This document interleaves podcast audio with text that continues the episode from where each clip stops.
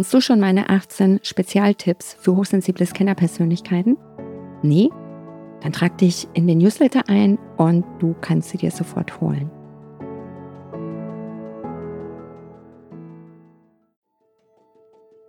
Ich habe doch dieses Geschenk Leben bekommen und da kann ich doch jeden Tag was draus machen und mir wirklich erlauben, mit den richtigen Menschen zusammen zu lachen, glücklich zu sein, beruflich das Richtige zu machen und wirklich mir ein erfülltes, zufriedenes Leben aufzubauen.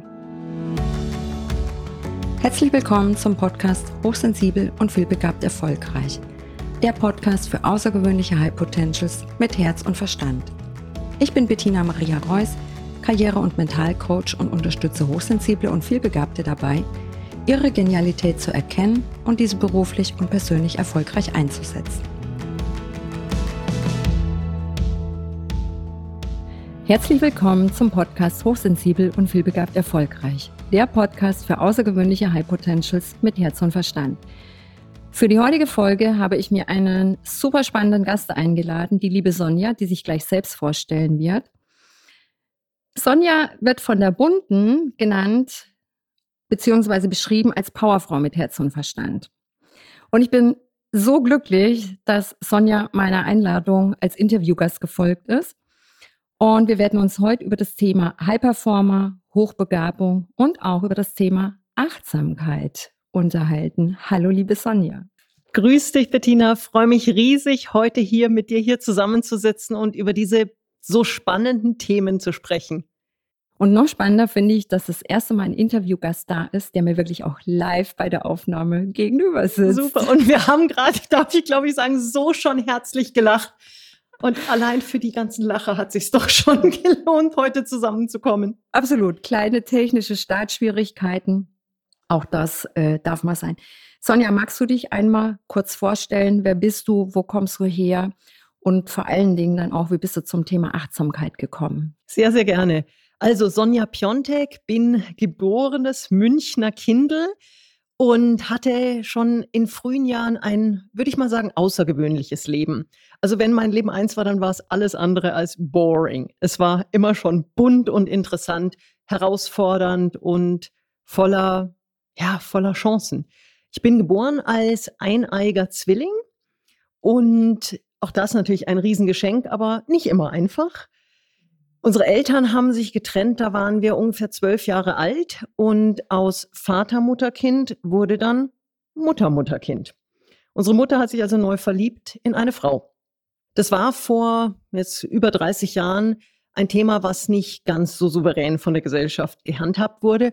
Und für mich war das zwar ein, auch das ein Riesengeschenk, aber es war auch ganz schön herausfordernd. Also da waren Momente dabei, die waren nicht einfach. Heute kann ich rückblickend sagen, es war es ist wundervoll, weil ich habe drei Eltern. Und das ist wirklich was ganz Besonderes. Ich habe drei liebende Eltern in meinem Leben. Wow. Wirklich, ja, es ist was Besonderes. Und ich bin dann zum Studium nach Passau gegangen. Und gleich nach dem ersten Semester habe ich das Angebot bekommen, für ein Semester mit einem Stipendium der indonesischen Staatsregierung nach Bandung zu gehen. Ach, wie krass. Zentraljava. Bin dann auch dorthin gegangen, habe dort in einer muslimisch-javanischen Familie gelebt mit vier Brüdern. Halleluja, endlich hatte ich mal Brüder. Geschwister. Wahnsinn, also war richtig, richtig toll. Aber natürlich auch das war nicht ganz äh, so einfach. Also ich kam in eine Kultur, in ein Land, das ich eigentlich nicht kannte. Ich konnte die Sprache nicht, als ich angekommen bin. Und auch in eine wirklich in eine Religion, die mir sehr, sehr fremd war und die auch ganz andere Regeln hatte als mein Leben, mein, mein Background. Mhm. Auch das natürlich viele Herausforderungen, aber eine wundervolle Erfahrung. Und wir sind bis heute ganz, ganz eng befreundet und ich werde für immer Anak Tiger B, also Kind Nummer 3b sein, weil ich eben genau zwischen Bruder Nummer 3 und Bruder Nummer 4 vom Alter oh, her war. Schön. Genau, bin dann ähm, wieder zurück nach Passau gegangen, um mein Studium weiterzuführen hatte dann äh, mir überlegt, nach dem Vordiplom ein Praktikum zu machen in einem englischsprachigen Land. Bin dann, obwohl ich paar Kilometer nur vom Headquarter von BMW entfernt geboren wurde, bin ich äh, nach Neuseeland gegangen zu BMW für ein mhm. Praktikum. Geplant waren fünf Monate. Und nach zwei Monaten wurde mir eine Festeinstellung angeboten und ich habe dann zwei Jahre lang noch eigentlich noch als Studentin das Event- und CRM-Management für BMW Neuseeland geleitet. auch das wieder einfach eine Tür, die sich geöffnet hatte und wo ich den Mut hatte, einfach Ja zu sagen und zu sehen, das ist eine einmalige Chance. Ich nehme diese wahr. Und Lösungen findet man ja immer. Und äh, das Studium war halt dann geparkt und es war okay. Ich bin letzten Endes dann zurückgegangen, weil ich für mich auch ganz klar gesehen habe, ich möchte mein Diplom wirklich auch fertig machen. Ich möchte fertig studieren habe das dann in einer äh, relativen ähm, Mega-Geschwindigkeit einfach durchgezogen, weil es war jetzt nicht mehr dieses Studentenleben, wo ich unbedingt tief eintauchen wollte, sondern es war einfach nur noch ein, wo kann ich die Prüfung machen, wie komme ich hier schnellstmöglich gut durch und habe dann eine Karriere angefangen bei BMW in München, die sich sehr schnell sehr gut entwickelt hat, war viele Jahre dann auch mit meinem damaligen Partner in China, in Peking. Eine wundervolle Zeit, eine bunte, lebendige, bereichernde, ermüdende, anstrengende Crazy Time. Also China gerade damals war schon, war echt noch was ganz anderes. Und mhm. auch das sage ich einfach, es war ein, eine wunderschöne Opportunity, die wir wahrgenommen haben und eine fantastische Zeit. Dann sind wir zurückgegangen und wenige Jahre später habe ich dann die Möglichkeit bekommen, als Marketingdirektorin für BMW Asien nach Singapur zu gehen. Mm, und es war für mich wow. wirklich, hey, a dream comes true. Es war wirklich in meiner Region so viel Verantwortung in einem so faszinierenden Umfeld. Und da habe ich unglaublich viel bewegen können, habe unglaublich viel kreieren können, habe ganz viele neue Formate wirklich entwickelt und sehr erfolgreich auch umgesetzt. Und es war so ein, so ein echter Karrierehöhenflug. Also es war wirklich eine tolle Zeit, aber es war nicht alles rosig. Ähm, ich habe in der Zeit zum einen viel zu viel gearbeitet, mhm. zum anderen viel zu viel Zeit damit verbracht, Themen politisch zu argumentieren, Mittelmaß von funktionierenden Ideen zu überzeugen. Ich sage, da gehört, das gehört natürlich immer irgendwo mit dazu. Ja. Und Klar. nicht jeder hat sofort das Verständnis und sieht auch, dass, dass es funktioniert. Aber es waren dann halt auch so Fälle dabei, wo ich sage, wenn ich, also ein, einer meiner Kollegen hat es eigentlich auf den Punkt gebracht. Der meinte irgendwann, der Lee, der Lee, Mr. Lee meinte irgendwann, Sonja, deine Ideen sind so crazy, ich verstehe nicht im Ansatz, was du vorhast. Aber eins habe ich gelernt im letzten Jahr. Alles, was du anfasst, funktioniert. Insofern hast du meinen vollen Support. Aber erwarte nicht, dass ich es verstehe. Ja. Und das war so ein, das war so ein ganz toller Moment von, wow, es geht auch. Aber es, dieses Vertrauen hat einfach, ich habe es nicht geschafft, jeden an den Punkt zu bekommen. Und so habe ich halt ganz viel Zeit auch einfach damit verbracht, Lebenszeit damit verbracht, wirklich Dinge zu argumentieren, für Dinge zu kämpfen, wo ich gesagt habe, das war mir irgendwann auch, das, der Part war mir zu viel. Und das, was ich umsetzen konnte, wurde mir zu wenig. Und ich habe dann nach in Summe 13 Jahren bei BMW aus einer wirklich fantastischen Executive Career aus für mich beschlossen, dass ich den Konzern verlasse, was ein sehr schwieriger Schritt war, weil für mich war BMW weit mehr als das nur eine dicke Visitenkarte, tolles ja. Office, äh, schicker. Ich habe damals ein X6 gefahren. Also das war schon, das Package war schon ziemlich genial, aber es war für mich vor allen Dingen das Emotionale.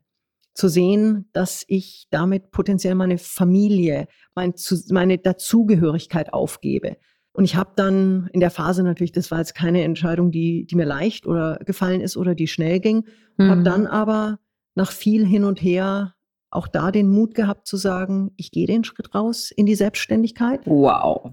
Bin gegangen ohne Abfindung, ohne konkreten Plan, aber mit einem ganz tiefen Vertrauen. Ich weiß, wer ich bin.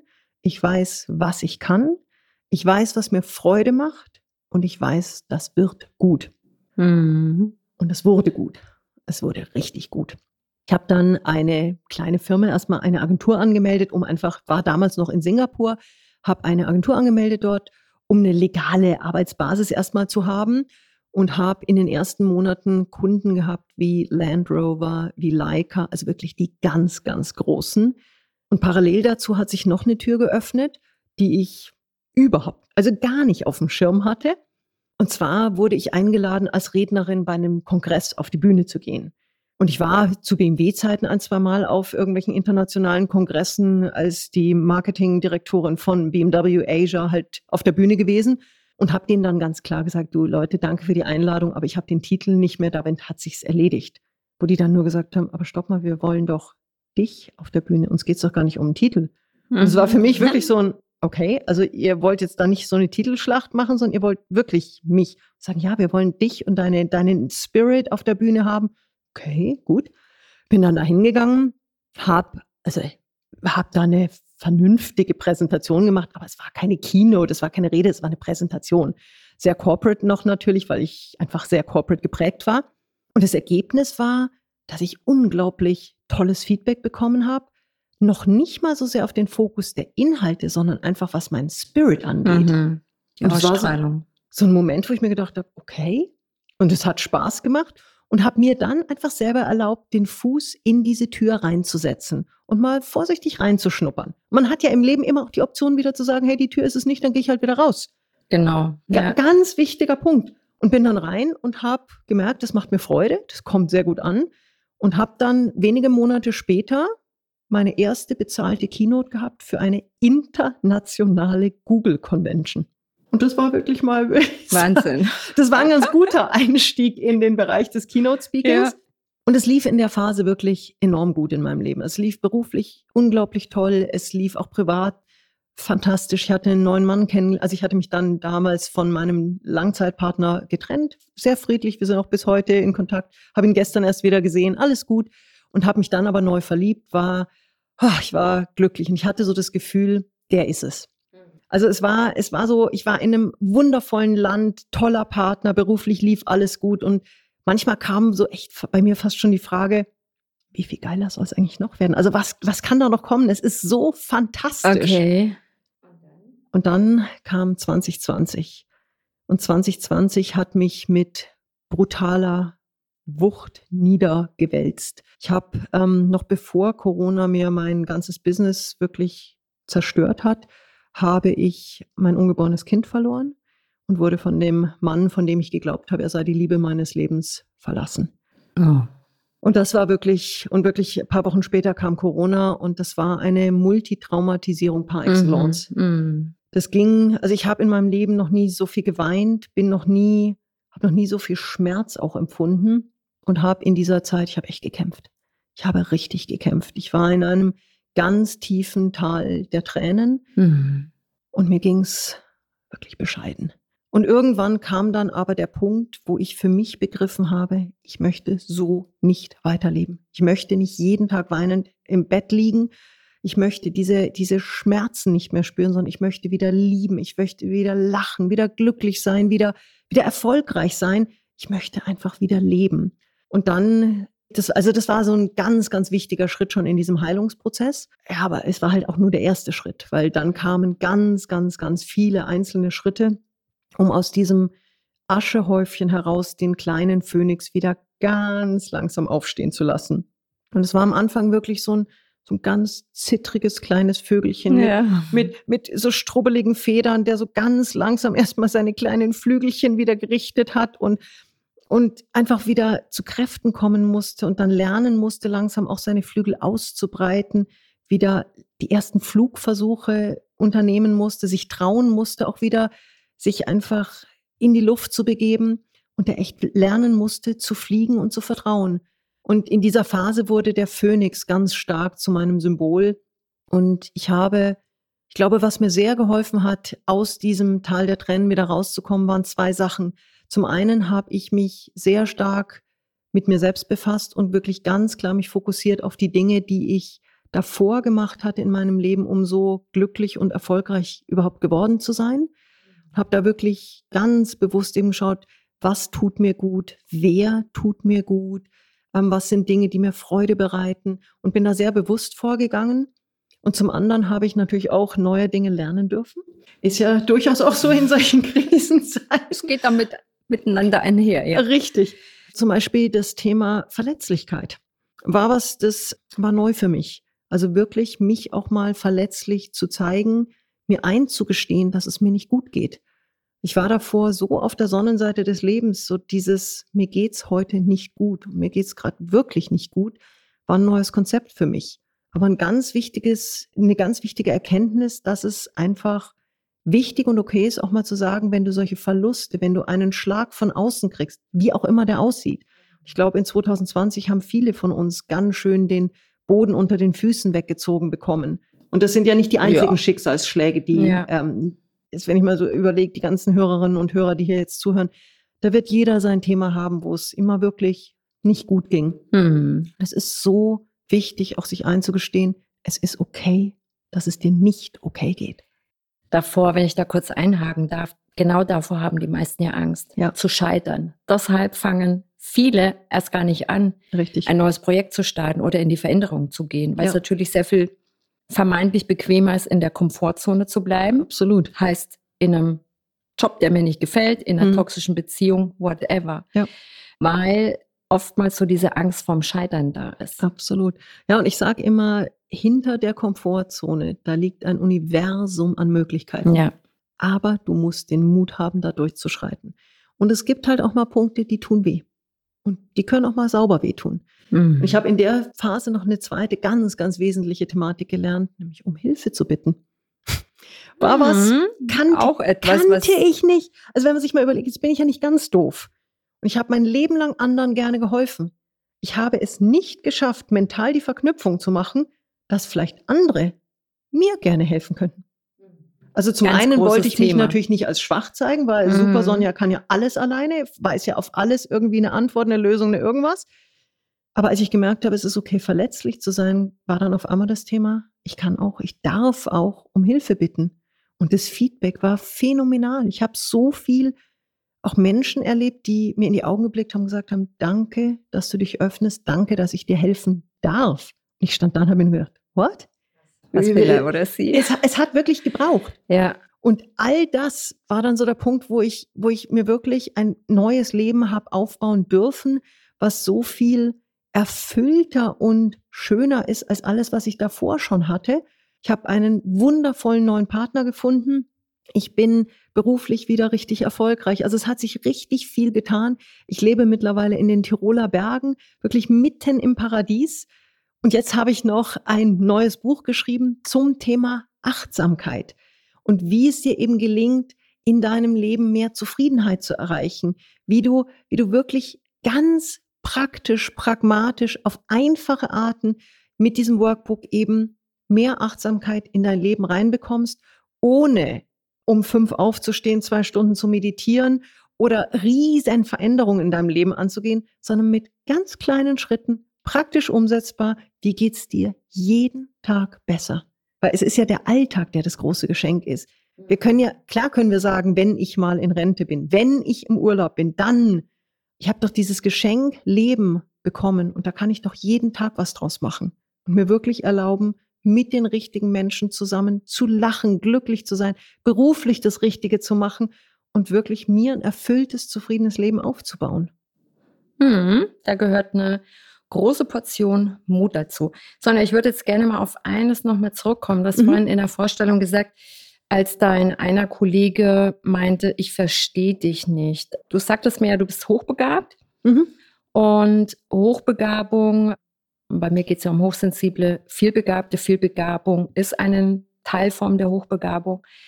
Und ich weiß von, von vielen Hochbegabten, dass auch so ein bisschen so eine Scheu davor haben, darüber zu sprechen. Aber so dieses, wenn ich natürlich so ein, so ein Modell bin, anders, also hochbegabt, vielbegabt und vielleicht auch noch hochbegabt, oder es gibt ja noch andere Mischformen. Ja, es und geht, es ist, gibt ja keine hundertprozentige Genau. Definition. es geht aber es- immer darum, dass irgendwie unser Eins so schlecht verstanden wird, obwohl man eigentlich die gleiche Muttersprache oder die gleiche Sprache Mhm. spricht.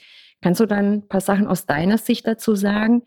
Was glaubst du, warum, ich sage mal, Normalbegabte, was ja jetzt nicht irgendwie in keinster Weise abwertend Mhm. sein soll, warum sich manche hochbegabte Persönlichkeit uneinfach damit tut, über die Hochbegabung zu sprechen? Welche Erfahrungen hast du damit gemacht? Also ich lass mich mal gerne anfangen mit einem Bild, was mir vor vielen, vielen Jahren ein Management-Coach in der BMW-Zeit noch an die Hand gegeben hat, was für mich so ein Aha-Moment war. Also es war so ein Dreitagesprogramm, alles äh, relativ High Potentials in dem, in dem Seminar und wir haben gefühlt halt einfach irgendwo so unser Programm durchgemacht, war alles ganz gut und zum Schluss gab es nochmal für jeden irgendwie eine Stunde Einzelgespräch. Und da meinte er, hat mich gefragt, ob er mir eine Geschichte erzählen darf, wie er mich wahrnimmt. Habe ich gesagt, liebend gerne, weil ich bin für Feedback immer sehr offen. Und er meinte, Du gehst an ein Seeufer mit einer Gruppe Menschen. Du siehst am anderen Ufer des Sees, dass da ein Feuer ist. Und in dem Moment weißt du, was zu tun ist. Du hast das Boot, was irgendwo ums Eck im Schiff steht, hast du schon längst gesehen.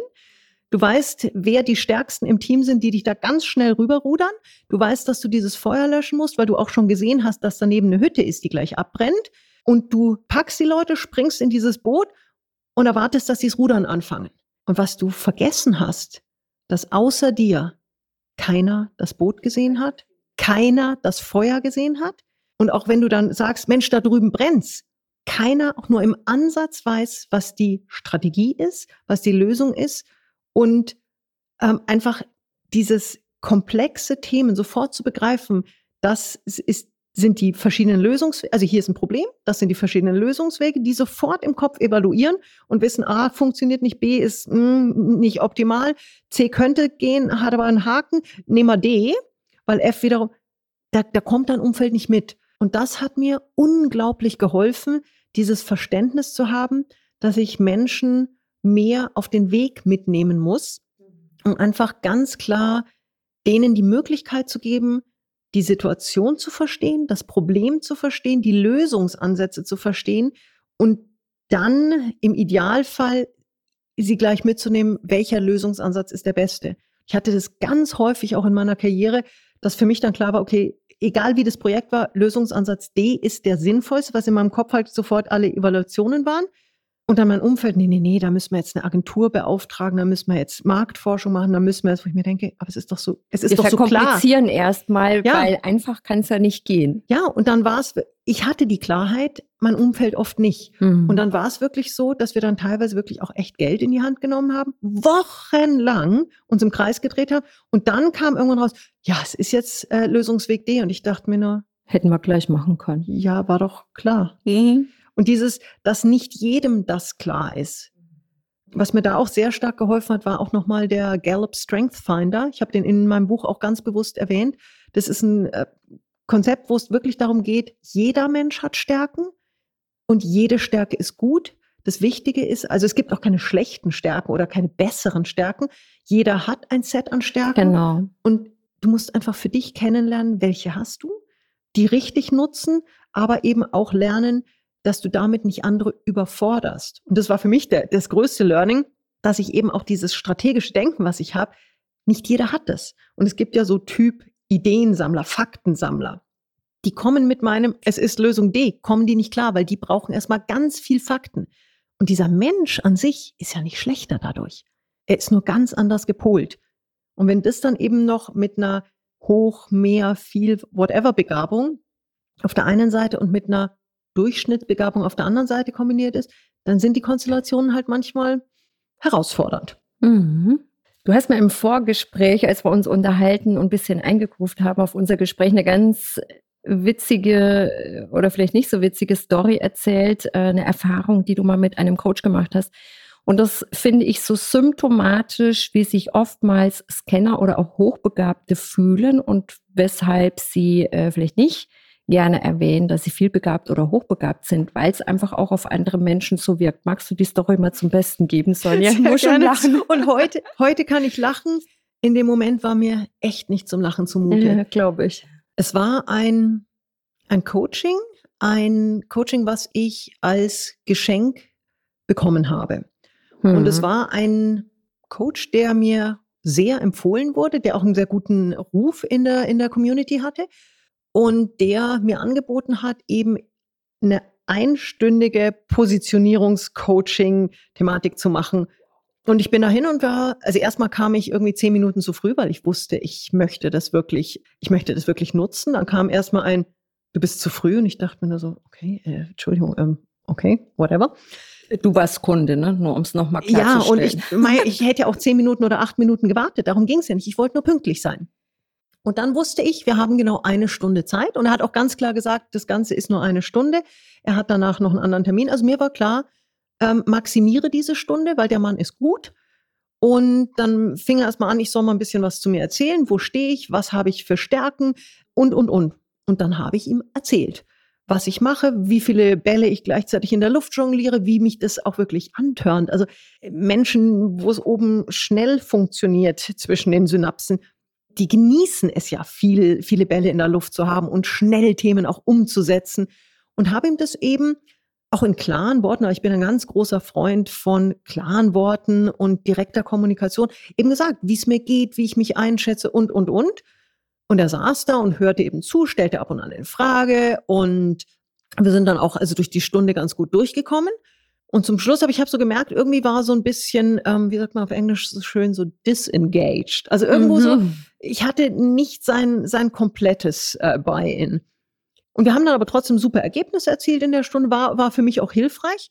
Und dann meinte er so, ja, wie ich das jetzt empfunden habe habe ihm dann Feedback gegeben, habe gesagt, also war, war eine tolle Session, wir haben in der Stunde wirklich viel äh, erreicht, ganz lieben Dank und weiß es sehr zu schätzen. Und dann habe ich gesagt, darf ich auch fragen, ähm, wie, wie, wie du es empfunden hast?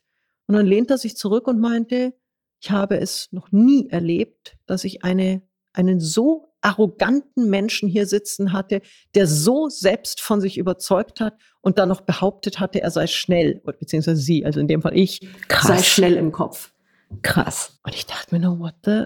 Also das war echt, das hat mich wirklich getroffen, weil für mich ist es, wenn ich in einem Coaching sitze, muss mein Gegenüber auch in der Lage sein, damit umzugehen. Nicht zu verstehen. Weißt du, der eine kommt in Coaching und sagt, ich bin irgendwie, äh, keine Ahnung, nur 1,50 Meter groß und habe damit ein Riesenthema.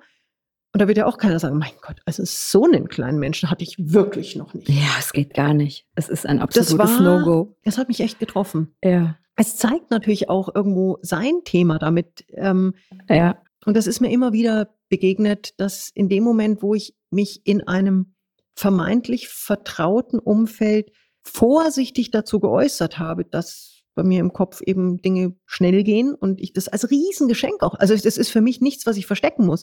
Das ist ein Riesengeschenk, wo ich aber auch sehr achtsam und sehr bewusst mit umgehe. Aber da kann das Umfeld oft nicht so gut mit umgehen.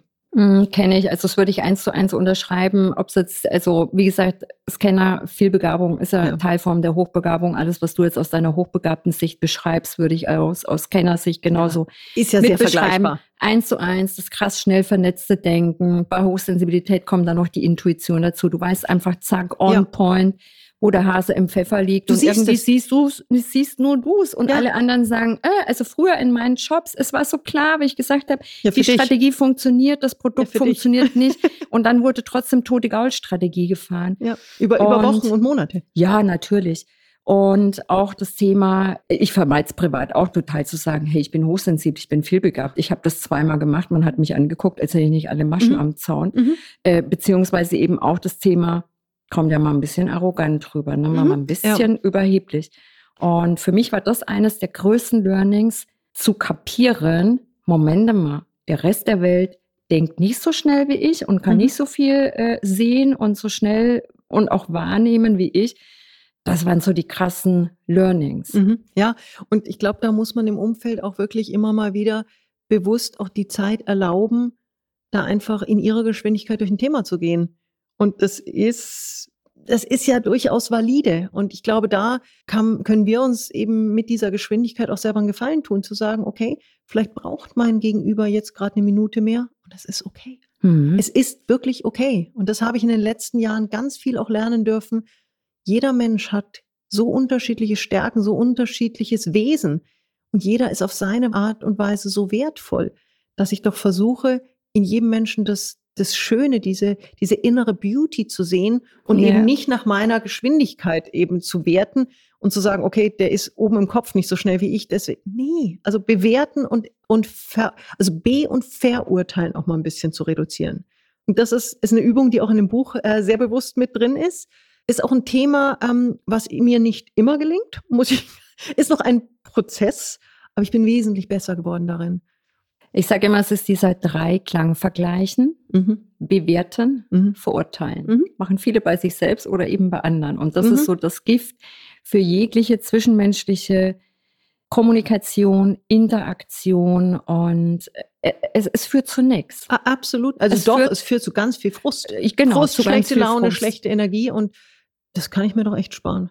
Also, ja. Und ich habe immer wieder jetzt auch so diese Erfahrung gemacht, wenn ich, und es wir sind ja nur Menschen. Also wir sind ja nicht Heilige, die auf dieser Erde rum, rumwandeln oder schweben, sondern wir sind ja wirklich Menschen. Und ich habe das immer wieder, dass mich, dass mich irgendjemand triggert, dass mich irgendjemand irritiert, aufregt, was ja. auch immer.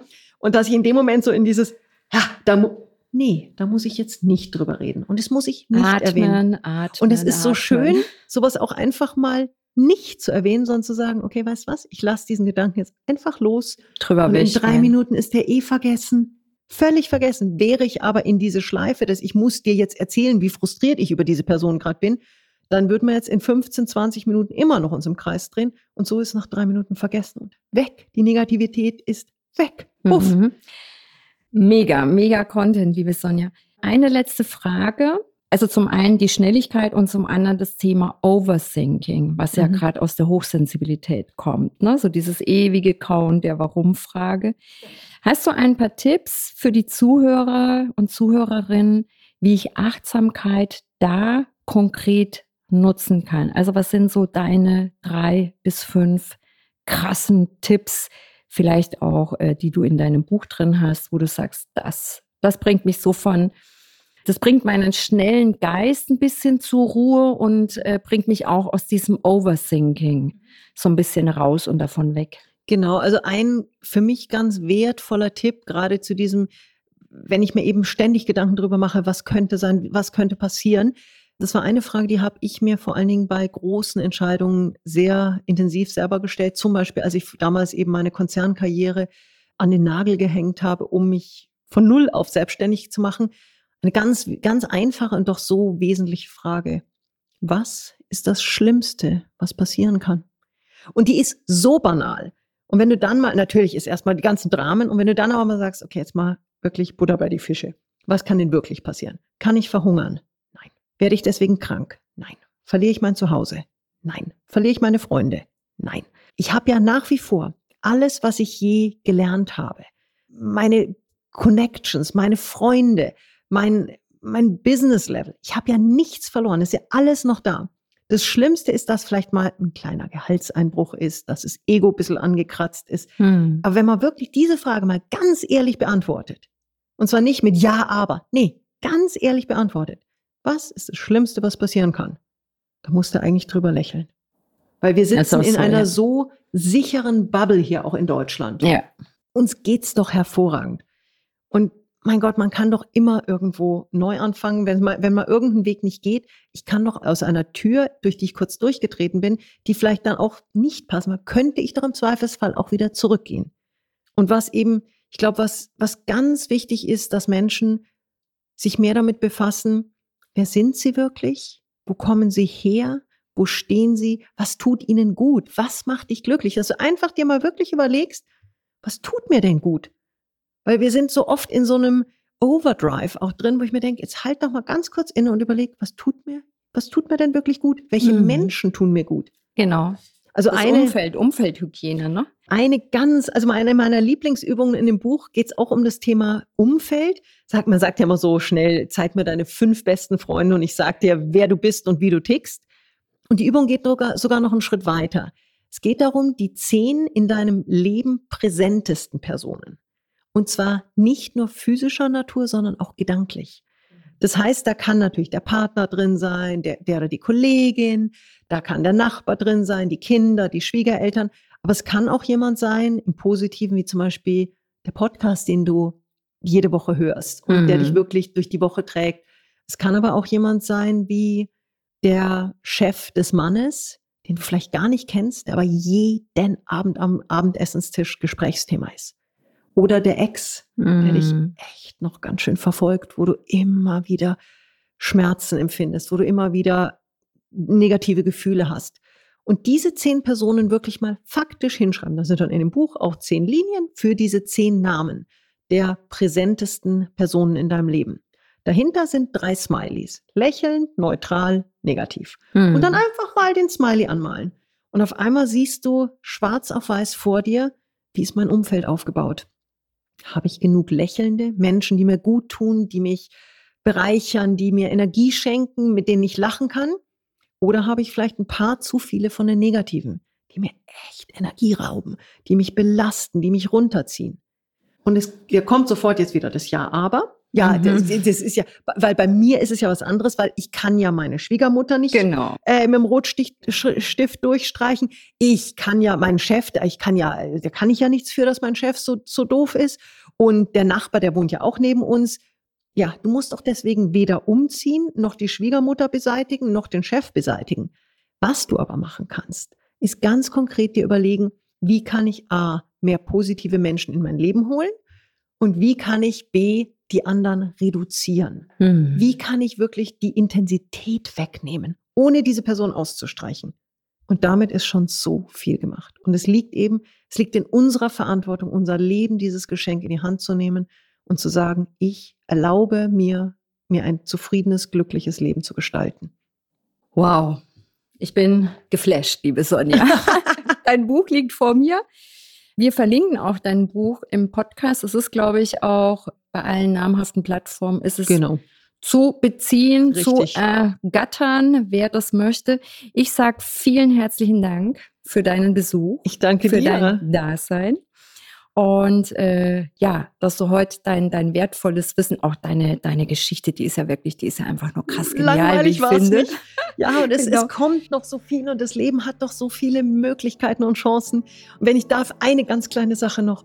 Ende September gibt es eine erste Coaching-Retreat-Reise in die Mongolei. Und das ist auch so ein Herzensthema von mir, wirklich zu sagen, diese beiden Themen, eine ganz spektakuläre Reise kombinieren mit einem ganz intensiven Coaching. Da sind noch ein paar ganz wenige Plätze frei. Ah, schnell zuschlagen. Ich sage herzlichen Dank an Danke dich. Dir. Herzlichen Dank an die Zuhörerinnen und Zuhörer. Wenn dir die heutige Folge gefallen hat, dann hinterlass mir gerne ein Like oder teile diese Folge mit Menschen, von denen du glaubst, dass sie für sie interessant sein könnten. Ich sage für heute Danke fürs Zuhören. Ciao und Ade. Alles Liebe. Deine Bettina.